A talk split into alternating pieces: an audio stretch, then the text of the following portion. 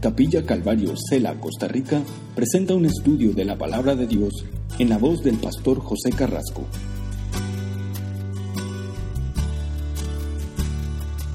Hemos llegado hasta aquí ya estudiando el Antiguo Testamento y eh, este libro es algo interesante porque eh, no sé si le ha pasado a usted que de repente llega el libro de Job y evita a veces hasta y leerlo uno lo salta, Salvo los primeros dos capítulos y el capítulo final, pero lo que está dentro eh, eh, del libro de Job, eh, uno dice, bueno, no lo entiendo, mejor para qué lo leo. de hecho, es más, hay gente que ni siquiera lo enseña, porque los hechos que se narran aquí y, todo lo que vamos a ir estudiando a través de esta semana es algo increíble. Y vamos a poder ver las lecciones que Dios tiene para nosotros. A pesar de que pareciera que es una conversación que se da entre personas que no progresa y que no va a llegar a ninguna parte, vamos a ver que este libro sí revela algo que es muy importante y que es un mensaje muy actual. Hoy día, los mismos problemas que tiene Job los tenemos nosotros, a lo mejor en diferentes niveles. Pero todos nosotros de una u otra manera vamos a, a vernos un poco identificados en la vida de este eh, hombre Job. Entonces lo que vamos a hacer hoy, esta noche es una introducción al libro y a ver si alcanzamos a ver algunos versículos eh, del primer capítulo, más o menos para que ustedes tengan un contexto eh, de este libro y a través de la Biblia nosotros vamos a llegar aquí a una nueva sección. A, a, medida que hemos estudiado, a este punto estamos en una nueva sección del Antiguo Testamento. Esta nueva sección eh, eh, como ustedes saben, el, Antiguo Testamento se compone o se divide eh, de muchas secciones. La primera es la ley, los primeros cinco libros que nosotros estudiamos. Luego están los libros que nosotros llamamos históricos, que son doce. Estos libros históricos cubren todo un periodo de tiempo que nos llevan más o menos hasta el año 400 antes de Cristo.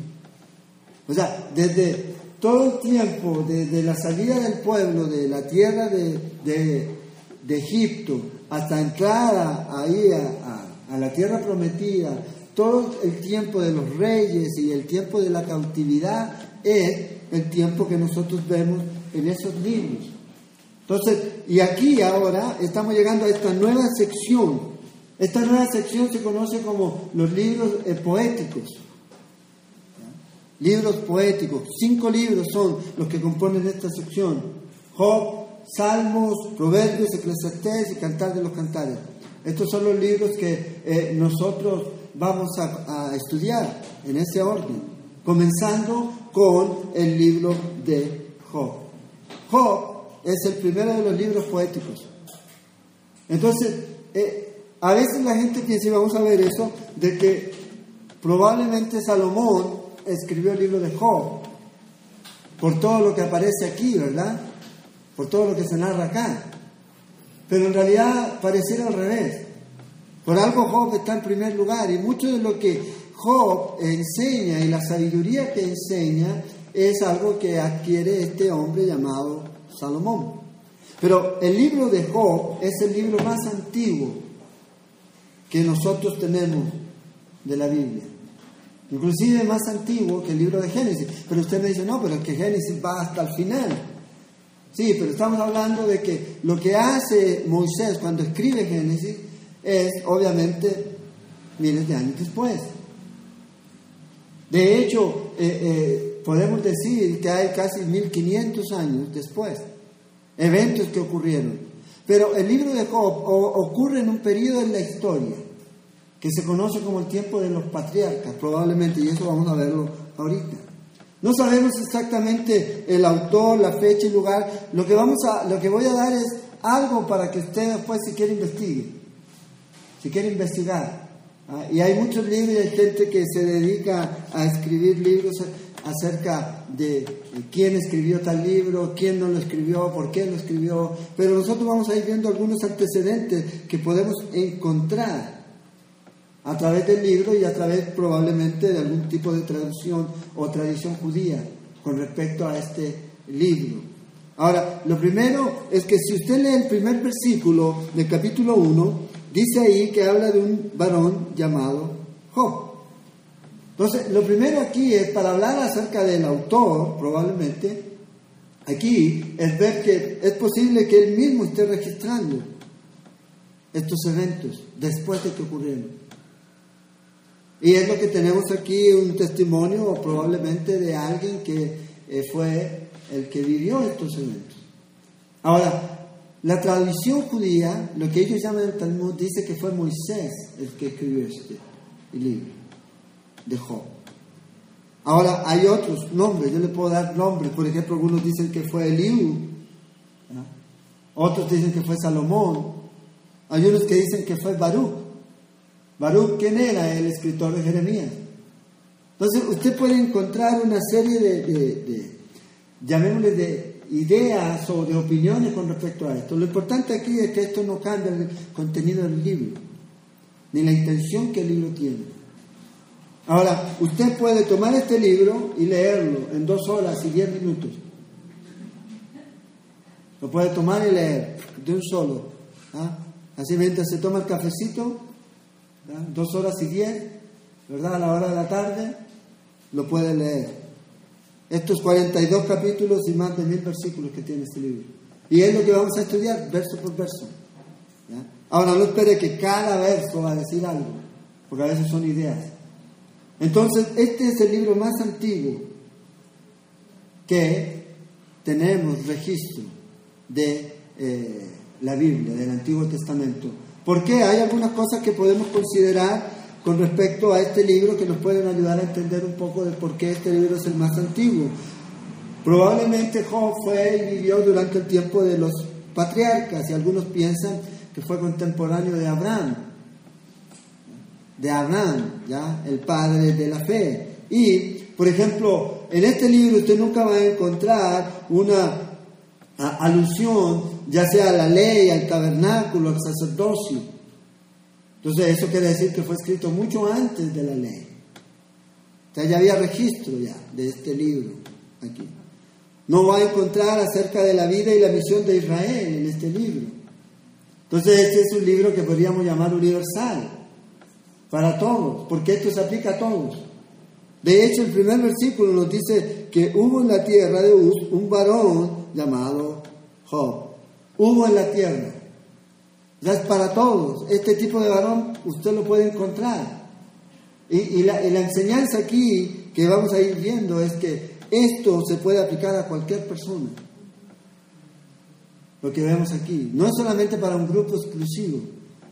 Job es el hombre en ese tiempo, y vamos a ver, perfecto, justo y todo lo que nos dice aquí. Pero aún así fue un hombre que tuvo que arrepentirse. Y usted lo puede ver al final del libro. Vamos a ver cuando lleguemos ahí, en un par de, meses, cuando lleguemos ahí. Eso quiere decir que el, arrepentimiento no es solamente algo que a veces la gente piensa que solamente los malos se tienen que arrepentir. Usted y yo fallamos, como todos, y pecamos, y nos equivocamos.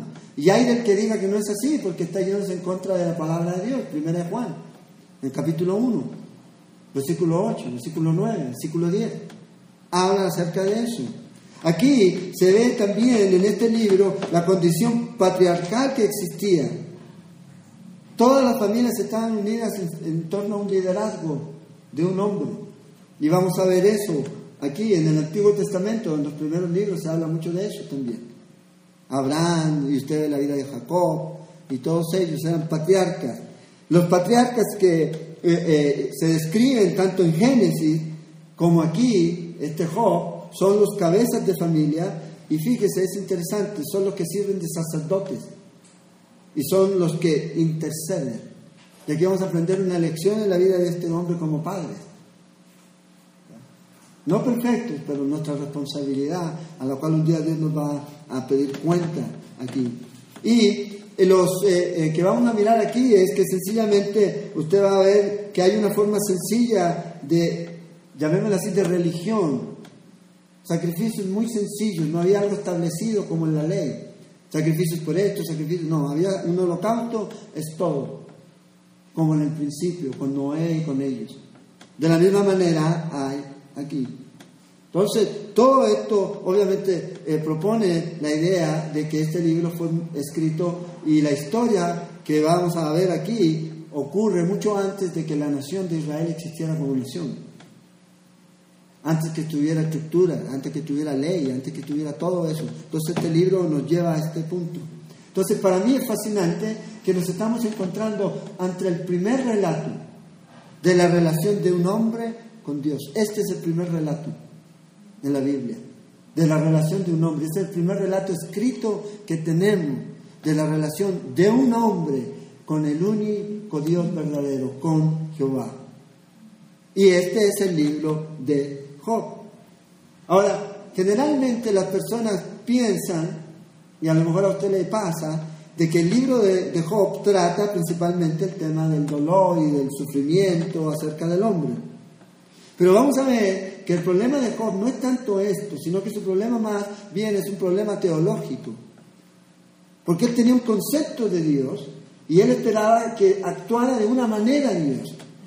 Y cuando él ve que la situación no se está dando de acuerdo a lo que él pensaba como, o como él creía que Dios debía actuar, entonces él está dentro de un conflicto aquí. Dentro de un conflicto. Y este libro aquí a usted no le da soluciones. Aquí no hay un registro de explicaciones de este es el problema y esta es la manera, sino sencillamente esta es la experiencia de un hombre llamado Job, que le tocó vivir una situación y en la cual nosotros vamos a aprender lecciones para nosotros, de acuerdo a todo consejo de Dios. Y la respuesta que nosotros vamos a encontrar es en relación a su experiencia y de acuerdo a lo que nos dice la Biblia. Ahora, la revelación de Dios es progresiva. Por eso cuando leemos la escritura debemos tener eso en mente. Porque a veces leemos el libro de Eclesiastés o el libro de Proverbios o los Reyes y pensamos que ellos debían tener una revelación nítida, nítida de Dios, y no es así. De hecho, es más, nosotros sabemos muy poco de lo que sabemos. Muy poco. Y especialmente de Dios. Porque si yo supiera mucho, mucho, mucho de Dios, o supiera todo de Dios, entonces yo sería Dios. Y vamos a ver que no es así. Entonces, el punto tiene que ver con eso. Es esta revelación. Entonces, a veces uno se asusta, ay, pero digo esto. Estamos frente a un hombre que tiene una revelación de Dios y que nosotros ahora conocemos toda o prácticamente todo lo que Dios quiso revelarnos que Él no conocía a través de Jesucristo. Pero vamos a ver que tiene unas convicciones fuertes. Y que la paciencia no quiere decir que muchas veces usted va a decir, Señor, ¿por qué? A veces la gente le da paciencia, pero a veces uno se pregunta, Señor, ¿por qué? Eso no quiere decir que no tiene paciencia. Ese el asunto, es el resultado final. Ese es el asunto. Y esto es lo que vamos a ver en este libro. Ahora, la pregunta aquí es que nosotros tenemos que hacernos es si Job fue realmente un personaje histórico. ¿Realmente existió Job o sencillamente algo eh, eh, mitológico? Vemos en la Biblia tres registros, o dos registros directos y un registro indirecto de Job. En el libro de Ezequiel, si quieren apuntar ahí, en el capítulo 14, verso 14, Fíjese aquí lo que se nos dice el profeta Ezequiel. Si estuviese en medio de ella estos tres varones, Noé, Daniel y Job, ellos por su justicia librarían únicamente sus propias vidas, dice Jehová el Señor. Ahí los tienen, Noé, Daniel y Job, personajes históricos. Luego en el mismo capítulo, pero en el verso 20, y estuviesen en, medio de ella Noé, Daniel y Job, vivo yo, dice Jehová el Señor, no librarían a hijo ni a hija. Ellos por su justicia librarían solamente sus propias vidas. Entonces, podemos ver aquí, en este libro de Ezequiel 14, que lo que nos está diciendo es que estos hombres sobresalían sobre los hombres. Y es algo interesante. Si usted ve la vida de Daniel, si usted lee el libro de Daniel, nosotros no tenemos un registro de que él haya fallado. No hay un registro escrito. Ahora sabemos que todos los hombres fallan, pero no hay un registro de él. de la vida de Daniel. Y vamos a ver cómo Dios reconoce a Job, el carácter de Job, dicho por Dios mismo. Y bueno, no es ni hablar. Un hombre en ese tiempo que le cree a Dios de hacer un arca en una generación perversa y que su corazón era continuo al mal y que Dios dijo voy a hacer destruir, voy a desaparecer esto, es alguien que hay que tomar en cuenta. Entonces, estos tres hombres están considerados aquí como personajes históricos. Pero también en el Nuevo Testamento tenemos un registro, un registro. En el libro de Santiago, en el capítulo 5, Santiago, el hermano del Señor, nos dice esto, Santiago 5:11. He aquí, tenemos por bienaventurados los que sufren. Y vea lo que dice, habéis oído de la paciencia de Job y habéis visto el fin del Señor, que el Señor es muy misericordioso y compasivo. Entonces, aquí, este no es, nos muestra que no es un personaje ficticio, no es un personaje en el cual usted diga, wow, probablemente sí existió. Ahora, en, las cartas de Pablo, en, en 1 Corintios 3, 19, tenemos una cita del libro de Job. Y usted lo puede leer. No menciona, pero usted ve que es la cita del libro de Job, el capítulo 3, versículo 19 de 1 Corintios. Y en toda la Biblia generalmente usted va a mirar abajo y va a salir una letra y ahí le va a mandar al libro de. Entonces, podemos ver aquí, es un hombre real, un hombre de la historia. Este famoso Job, que era rico, que era justo, que estaba preocupado sinceramente y realmente por las necesidades de otros, y, y vamos a ver eso aquí durante este libro, pero también era un hombre que se confundió en su momento. Un hombre que probablemente no podía explicar ¿Por qué está pasando lo que está pasando? No entiendo. Y ahí a veces nos confundimos. ¿Por qué? Porque a veces tratamos de entender lo que no podemos entender y dejamos de lado lo que sí entendemos. Y eso nunca lo podemos hacer, nunca podemos irnos por algo que no entendemos, dejando de lado lo que sí entendemos. Siempre debemos mantenernos en lo que entendemos, porque si no nos vamos a confundir. Y vamos a, comenzar a cuestionar a Dios. El título del libro, obviamente aquí ustedes ven cuál es el título del libro, Job.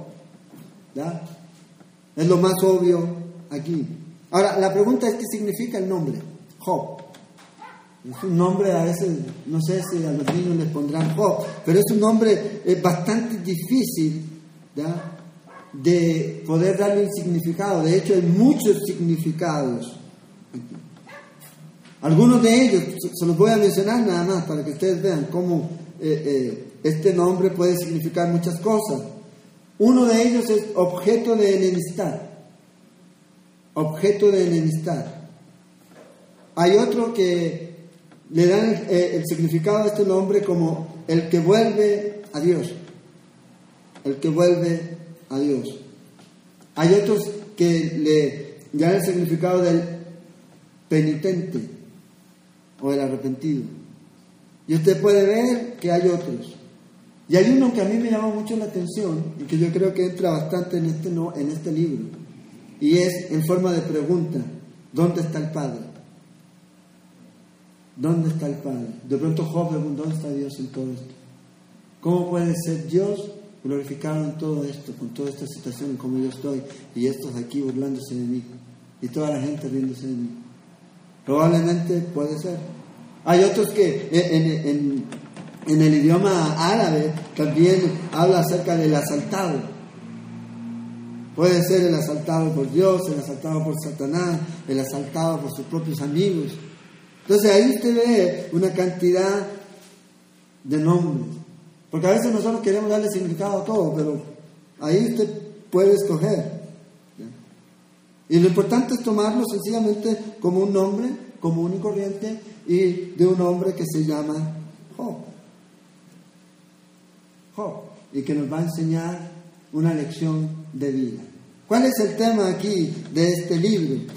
Generalmente, como dije, pensamos que este libro trata acerca de tratar de responder preguntas acerca de por qué este Dios justo y amante permite que los justos sufran. Y a veces usted y yo nos hemos cuestionado, ¿por qué si yo soy tan bueno? Tengo que sufrir, tengo que pasar por esto. Ahora, si este fuera el tema y si este fuera la pregunta del libro, fíjese que nunca íbamos a recibir respuesta para esta pregunta. Y vamos a ver el por qué. Y una de las razones mayores es que Dios es soberano. Él no necesita darnos cuenta a nosotros de lo que Él hace.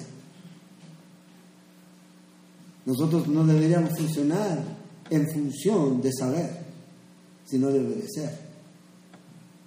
Si Dios te da, y vamos a mirar eso, algo que hacer, no necesitas saber a veces el por qué, sino sencillamente, Señor, si esto es tu voluntad, hacerlo. Entonces, de pronto podríamos expresar la pregunta de otra manera, ¿cómo sufre el justo? ¿Cómo sufre el justo? Porque yo he dicho en otras oportunidades que la, mejor manera de mostrar nuestra luz brillando al mundo es cuando realmente estamos sufriendo. Porque ahí realmente es donde se muestra quiénes somos. Porque cuando todo está bien, todo es felicidad, todo es la isla de la fantasía, todo es real y todo es feliz. El problema es cuando el cristiano comienza a sufrir y comienza a pasar aflicciones y tribulaciones en su vida. Es ahí donde realmente mostramos, es ahí donde realmente mostramos en quién estamos cimentados. Fíjate, Job, en pocos días, un resumen aquí, en pocos días él va a perder todo, pero todo, su negocio, su riqueza, su familia, excepto su esposa, excepto su esposa, por algo hay un mensaje, y su salud, ¿ya? Y su salud. Porque algunos están pensando, ¿por qué no se la llevo? No. ¿Ah? Y su salud. Perdió todo. Ahora, Ahí la pregunta es ¿por qué ocurrió todo esto? Luego de esto llegan estos tres amigos y la conclusión de estos, de estos tres amigos es que Job era un hipócrita, siempre había estado actuando y que había pecado oculto en su vida y por eso le vino todo esto. Eres un pecador hipócrita, arrepiéntete. En cambio Job por su lado dice, no, yo no he hecho nada malo. Y se trata de mantener. Él no sabía de ningún pecado que hubiera oculto, sino él trata de argumentar con ellos y decirles que no es así. Por otro lado, vemos a Dios en el versículo 3 del capítulo 2, donde Dios dice y declara que Job era un hombre que no tenía causa en contra de él. Dios no tenía causa en contra de Job. Pero estos insistían. Y luego al final del libro, en el capítulo 42, en el verso 7, Dios reprende a estos tres amigos por no decir la verdad en cuanto a Dios, en cuanto a Él. Job no era ningún hipócrita. Aún, aún, eso sí, tenía él un campo todavía donde crecer en su vida. Y eso lo vamos a ver al final del libro, capítulo 42. Él va a mostrar, en realidad, sí, pero necesito más y más.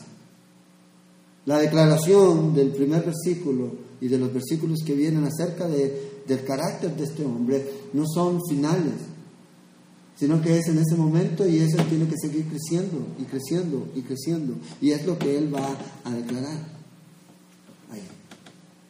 Él necesitaba crecer. En el libro de Hebreos, en el capítulo 12, de versículos del 1 al 13, usted puede leer ahí que Dios habla acerca de castigar y disciplinar a sus hijos cuando persisten en pecar. Y que este castigo, esta disciplina es evidencia del amor de Dios. También en el Salmo 37, 73 eh, nos dice ahí de que el malo tiene alegría hoy, pero pronto será cortado. Pronto será cortado. Y todas estas cosas usted se las podía decir a Job y a Job no le iban a servir, no, no iban a suplir toda la necesidad que este hombre tenía en ese momento. Ah, si estás es porque Dios te ama. Ah, eres injusto. Ah, eres aquí, eres allá. Eso no iba a servir para él. El asunto aquí es que Dios tenía un propósito para que Job sufriera. Hay un propósito. ¿Usted se ha preguntado de por qué Jesús tenía que sufrir tanto en la cruz? ¿Por qué no de otro tipo de muerte? ¿Por qué no de algo más rápido? Menos violento, por, decir. Pero había un propósito en eso.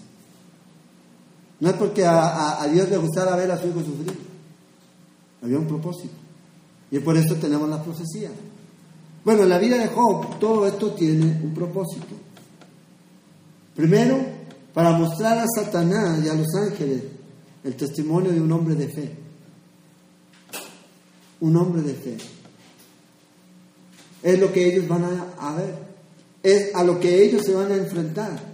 A este hombre de fe. Pero también vamos a mirar aquí la soberanía de Dios. Cómo Dios es soberano. Cómo Dios no solamente es soberano con Israel, sino con cada uno de nosotros. Y a veces van a venir cosas a nuestra vida a pesar de nuestra obediencia, pero que tienen un propósito. Y el propósito principal es siempre glorificar a Dios. Y el segundo, para nuestro bien. Dios siempre va a ser glorificado en todo lo que haga en nuestra vida. Él nunca tiene que explicarle al hombre sus caminos. Y ese es el error. Yo creo que lo más importante para nosotros es llegar a conocer a Dios y saber que Él se preocupa de nosotros y que nunca se equivoca. Nunca se equivoca. No a veces, no piense, ah, se equivocó conmigo, no. Dios nunca se equivoca. Entonces, la vida de Job es la vida de un hombre que llegó a estar en lo más alto y descendió a lo más bajo. Yo creo a lo más bajo, más bajo, más bajo, que probablemente ninguno de nosotros pueda llegar. Y no a ver a lo mejor algo parecido. Es la vida de este hombre. Pero lo que Job está mostrando es a veces lo que puede llegar a ocurrir en la vida de las personas. Y Job va a perder todo aquello que lo que nosotros hoy día podemos, decir es necesario para vivir. Job perdió todo lo que a lo mejor usted ahorita dice, esto es lo que yo necesito para vivir. Uy, si no tengo esto. Y Job va a llegar al punto en donde pierde todo, familia, amigos, salud, todo, todo, todo. Inclusive pierde la conciencia del sentido de su propio valor. Y ese es lo que él dice aquí, cuando comienza a maldecir el día que él nació. Llegó a este punto todo. Entonces, cuando llegamos a este punto es donde nosotros nos vamos a exponer a esos anhelos de buscar lo que estamos perdiendo o lo que hemos perdido. Porque creemos que son lo que necesitamos para nosotros. Porque si no lo tengo, entonces, ay, pobre de mí. Lo más importante siempre en nuestra vida tiene que ser Dios. Ese es el anhelo, ese es el deseo, eso es lo que yo necesito mí. Lo demás es secundario. Si lo tengo ahorita, bien. Y ahí a veces, eh, eh, cuando usted dice Dios dio, uh, eso es fácil decirlo, ¿verdad? Uy, sí, Dios dio. Ah, fácil todo. Más difícil es decir, Dios quitó. Pero se requiere fe para decir, y alabado sea Dios. Esta es la diferencia. Y a veces muchos estamos solamente en, qué bueno que tengo esto. Dios lo dio. Dios lo dio. Y andamos, que Dios lo dio, Dios lo dio. El problema es cuando Dios se quita. Y a veces decaemos. y en vez de alabar. Él tomó la decisión, Job, de alabar a Dios, de honrar a Dios y de glorificar a Dios, a pesar de la condición en la que estaba. Es una decisión que debemos nosotros tomar. Entonces, hoy día toda la gente tiene diferentes problemas y todos buscan llenar estos problemas o estas situaciones con diferentes cosas. Y, fíjate, cosas tan sencillas como esta, que nos, nos malgastamos a veces en cosas que no son esenciales. El asunto no es que comeremos o comeremos o no, o podemos comer o no. El asunto ahorita es qué tipo de comida queremos comer. En eso estamos. ¿Y dónde vamos a ir a comer? ¿Italiano? ¿Árabe? ¿Chino? ¿Eh? ¿Musulmán? No, eso no podemos. ¿Mexicano? A eso caemos. Lo volvemos tan rutinario y es algo que no es tan esencial, pero nos desgastamos en eso. Uy, hoy día quisiera tacos. No puedo estar enfermo. Lasaña sí de pronto. ¿Ah? Y en eso quedamos. Ah, llamo a un abogado, me divorcio. Ya no quiero más. Y en eso nos desgastamos. En eso nos desgastamos. Job tuvo todo y lo perdió todo. Pero hay algo que nadie podía quitar. Y eso es lo mismo con nosotros. Y a veces nuestro enfoque debe tener cuidado aquí. Porque a veces gastamos nuestra vida en aquellas cosas que no podemos tener. Que no podemos sostener.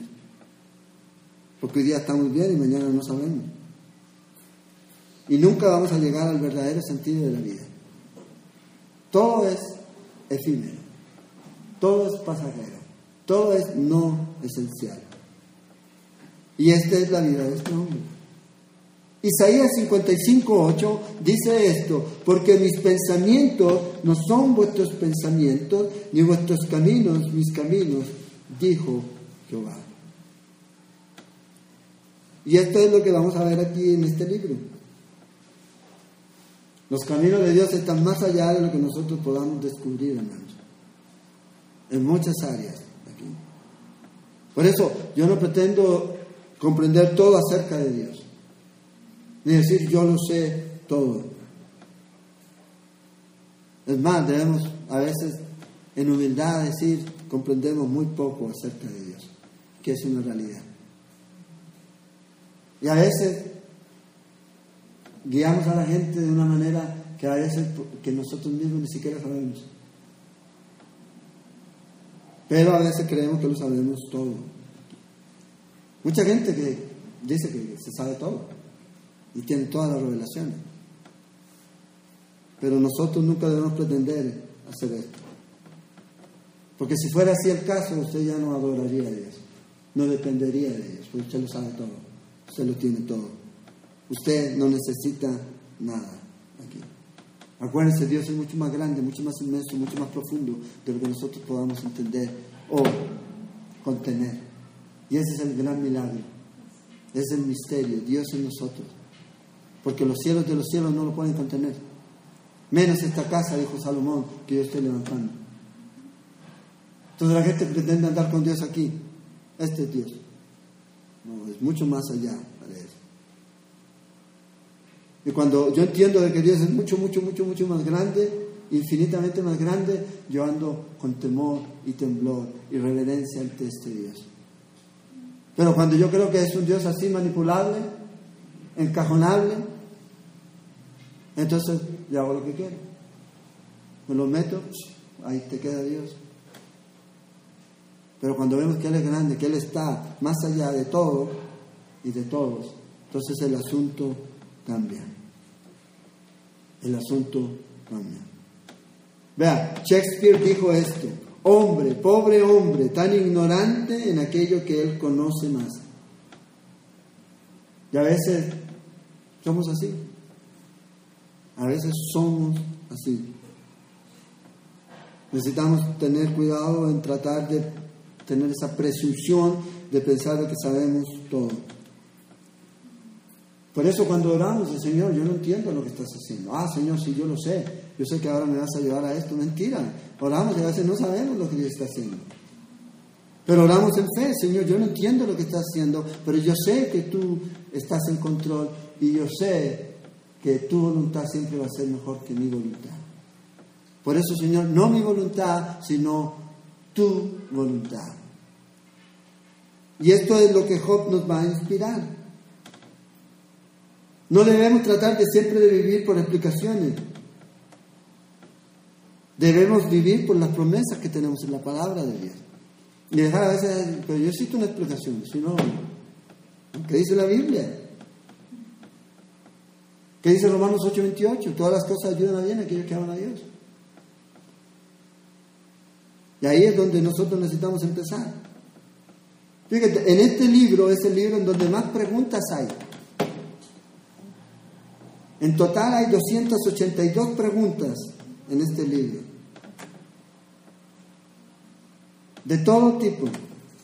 Hay 73 preguntas hechas por Dios que son incontestables. Tenemos dos preguntas hechas por Satanás en este libro. 120 preguntas hechas por Job. ¿ha, encontrado a alguien que pregunte más? Yo conozco algunos, pero... Una pregunta hecha por la esposa, que con esa pura pregunta la ruegó, dijo. 30 preguntas hechas por los amigos, Elifaz, 13 por Bilda, 12 por Sofar y 31 por Eliú. Diferentes preguntas. Y muchas veces nosotros también tenemos preguntitas. Y a veces no vamos a tener respuesta. Sencillamente decir, Señor, yo creo en ti, confío en ti. Es todo. Todo lo que nosotros necesitamos de la revelación de Dios la tenemos. Pero a veces nosotros queremos saber más. Hay esos grupos que se reúnen a veces de, jóvenes de, que hacen sus cosas y preguntas y respuestas. Y veces las preguntas son interminables. Tenemos que primero aprender a saber lo que tenemos por cierto aquí y vivirlo para que podamos ir conociendo un poquito más. Pero eso que no, pregunto, yo me gustaría saber esto, de qué color eran los ojos de Jesús cuando... ¿ah? Café te llenan. Pero ¿cómo sabe usted? Entonces, bueno, si me pregunta y yo le respondo y no me cree, estamos en lo mismo. Hay preguntas que no tienen sentido. Que uno mejor le dice, pregúntale a su abuelita. ¿Eh? Pero hay cristianos así. Pero vamos a ver que Dios es muy claro y muy preciso para responder. Y que esas preguntas nos pueden ayudar mucho a entender el carácter de Dios y quién es Dios. Y lo que Dios hace y lo que Dios quiere hacer y lo que Dios está haciendo. En este libro lo vamos a ver. Ahora, la paciencia. La paciencia es algo que vamos a mirar aquí. Aquí nosotros, como dije, no tenemos una respuesta eh, como de, cajón, no sé cómo diría, como una respuesta así ah, cuadrada de cuál es el problema aquí, al problema de por qué sufre el justo. No hay una respuesta así. Lo importante sí es que vamos a ver es que después de todo lo que este hombre pasó, todo lo que él sufrió, fue obviamente un hombre mejor. A través de estas pruebas y efectos que tuvo en su vida fue purificándose. Pero todo tiene que ver con algo, si nos sometemos a Dios. El asunto es que yo me quiero salir de la voluntad de Dios y no quiero sufrir por Cristo. O a veces no quiero sufrir la situación en la que estoy, independientemente si yo entiendo o no entiendo. Como dijo una vez, Señor, oremos para que no nos quite las pruebas, sino que nos dé espaldas más fuertes para llevarlas. Pero no, nosotros inmediatamente, Señor, quítamelo, quítamelo. Llévatelo, Señor. Esto, este dolor, este sufrimiento. Cuando uno está enfermito, lo primero que ora, Señor, sáname. Ay, no me sanó. Y sigue con el dolor pero no entendemos el plan, el propósito completo de Dios. Santiago 5.11, que ese versículo que leímos que habla de Job, habla de Job como una persona paciente. Y habla ahí de fidelidad bajo prueba. Fidelidad bajo prueba. A veces malentendemos la palabra paciencia, porque Job se impacientó un poco aquí con estos hombres y con las circunstancias, pero aún así siempre mantuvo su fe en Dios y siempre supo de que Dios al final de todo iba a salir glorificado. Y esto es lo que vemos al final del libro. Entonces Dios realiza su propósito, claro. Y lo va a hacer en tu vida y en mi vida. Filipenses 1.6, Él comenzó una obra y la va a terminar y la está perfeccionando. Y a veces en ese perfeccionar hay dolor, hay sufrimiento, hay situaciones que no entendemos. Entonces, cuando te vengan o a usted o a mí las situaciones difíciles, no debemos preguntar a Dios o preguntarnos a nosotros mismos a ver cómo me libro de esto. ¿Cómo me saco? Sino más bien, ¿cómo puedo aprender algo de esto? ¿Qué es lo que tú me quieres enseñar? Entonces, cuando estudiamos este libro, tenemos que tener bastante cuidado al ver la forma en que nosotros interpretamos aquí. Porque este libro está dentro de una cultura oriental, antigua. Hay muchas cosas que están aquí que a lo mejor no se pueden aplicar ahorita. Y hay que tener cuidado. Hay que interpretarlo dentro de un contexto cultural también, geográfico, en donde se dieron todo este asunto aquí. También tenemos que tener cuidado en no salirnos del contexto del libro para inventar una doctrina de este libro.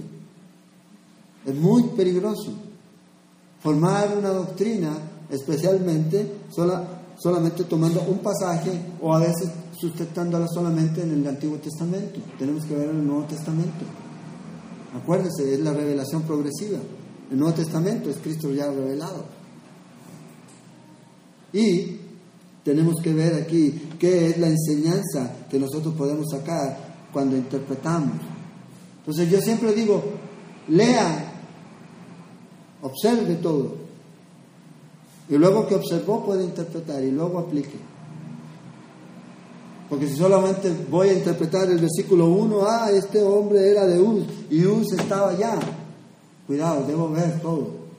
Leer todo, el libro, todo, el capítulo, todos los capítulos y luego poder ver si realmente puedo llegar a una interpretación. Y la aplicación que podamos usar. Ahora fíjate, en este libro hay varios pasajes que son interesantes, que son como pasajes del Nuevo Testamento, pero también hay pasajes que eh, nos dan confianza. Por ejemplo, vean lo que dice Job. Pasajes que no los voy a citar porque los vamos a ver, solamente los voy a leer, mencionar. Dice, desnudo salí del vientre de mi madre y desnudo volveré a ella. Ya nada nos llevamos. ¿Para qué tanto luchar? Por algo que no nos podemos llevar. Luego dice Jehová Dios, Jehová quitó, sea el nombre de Jehová bendito. Luego hay otro pasaje que habla, recibiremos de Dios el bien y el mal, no lo recibiremos. Y cuando habla del mal, habla de aflicción, de calamidad, de problemas. Pero a veces la gente piensa eso. Y esta es la respuesta que le da Job a su esposa. Y a veces ay, pero Dios tiene que bendecirme. También vamos a mirar aquí eh, eh, la fe de este hombre, aquí, aunque Él me matare, en Él esperaré.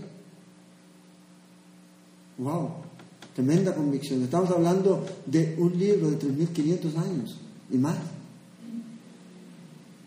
La referencia al Mesías.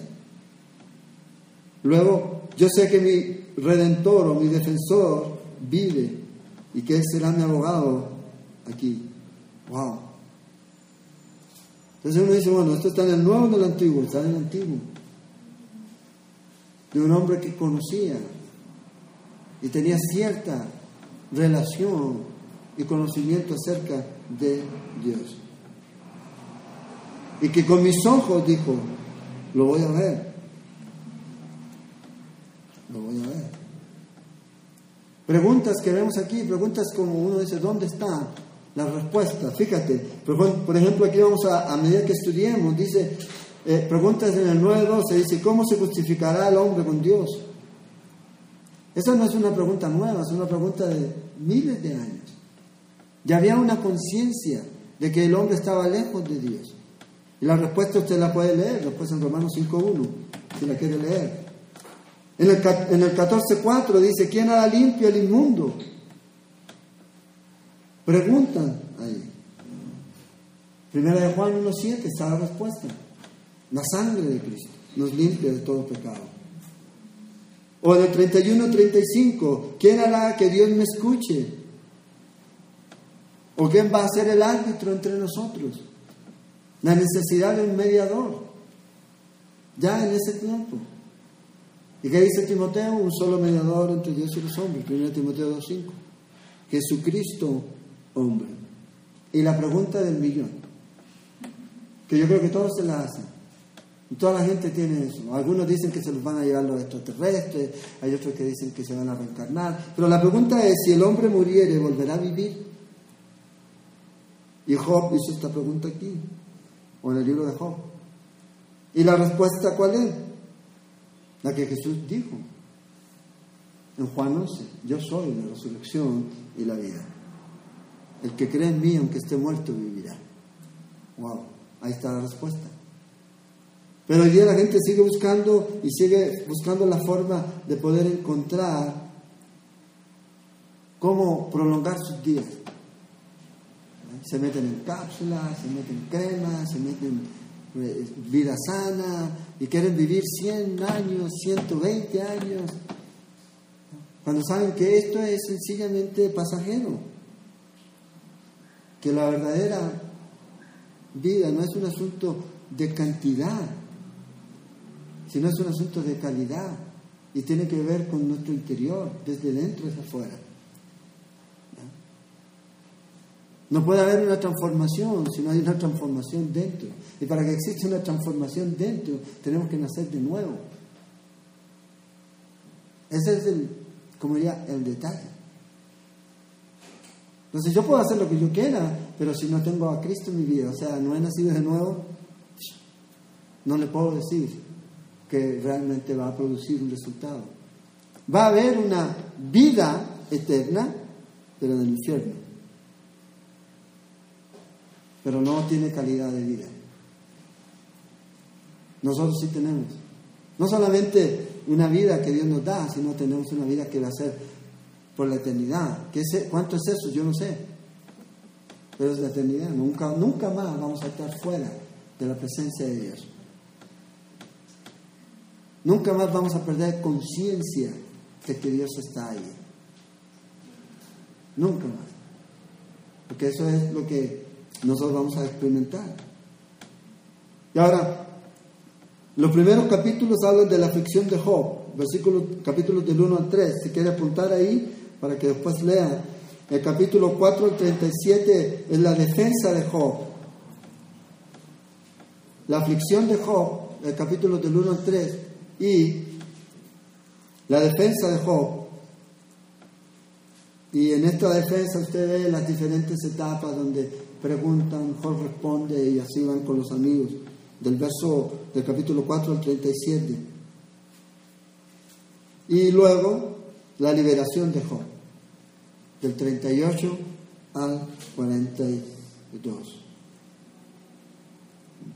donde Dios responde. Ya está bueno, paren, paren, paren. Entonces, este es el libro que vamos a estar estudiando. Un libro interesante, un libro que tiene mucho que enseñarnos. Pero lo importante es cuando estudiemos este libro y leamos los capítulos y los versículos, es que podamos tener esa mente abierta para lo que Dios tiene para nosotros. ¿Qué es lo que Dios quiere enseñarnos? Este hombre era un hombre, dice, perfecto, recto, un hombre temeroso de Dios, apartado del mal. Wow. ¿Pero por qué? Porque era un hombre obediente a Dios. podemos aprender que este tipo de vida no es un asunto que es algo así como diría milagroso. Sí tenemos vida nueva en Cristo, pero la madurez no es algo que se adquiere de la noche a la mañana. Es un proceso de caminar y caminar y caminar. Si usted lee el libro de Job en dos horas y diez minutos, quizás usted piensa, bueno, esto pasó de un día a otro, estos fueron años, posiblemente, en tiempo. Y este hombre aprendió y Dios da de él esta descripción. Ahora, la pregunta es, ¿cómo Dios nos ve a nosotros? No está diciendo que Job no tenía pecado, pero sí nos va a decir que era sin culpa. Bueno, Dios a todos nos ve así, si usted está en Cristo Jesús. Pero el punto es, si todos nosotros estamos caminando en madurez, en rectitud, apartados del mal, temerosos de Dios. Y es ahí donde Dios nos trae la atención.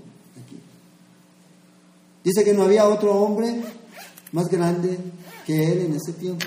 Y no habla de estatura, ¿verdad? Sino su carácter. Imagínese usted, y es Dios. Ahora, si Dios es que da esta declaración, entonces quiere decir que no había alguien más grande que él. Punto. Ah, pero a lo mejor estaba, no lo sé, pero este es el que nosotros vamos a estudiar en este momento era el más grande que había. Y vamos a ver que a pesar de que era el más grande, también tuvo sus valles, como cualquiera de nosotros. Pero el punto es este. El punto es que podamos entender que la vida de este hombre nos tiene que enseñar a nosotros que Dios tiene un propósito, pero también Dios quiere que nosotros caminemos de esta manera en nuestra vida. No sacamos nada con saber la fórmula correcta. No sacamos nada con tener la receta correcta si yo no la aplico. Ah, no, si yo sé cocinar el pan, pero lo hago de mi manera. Entonces, tengo aquí la receta que es la correcta y yo lo hago como yo quiero.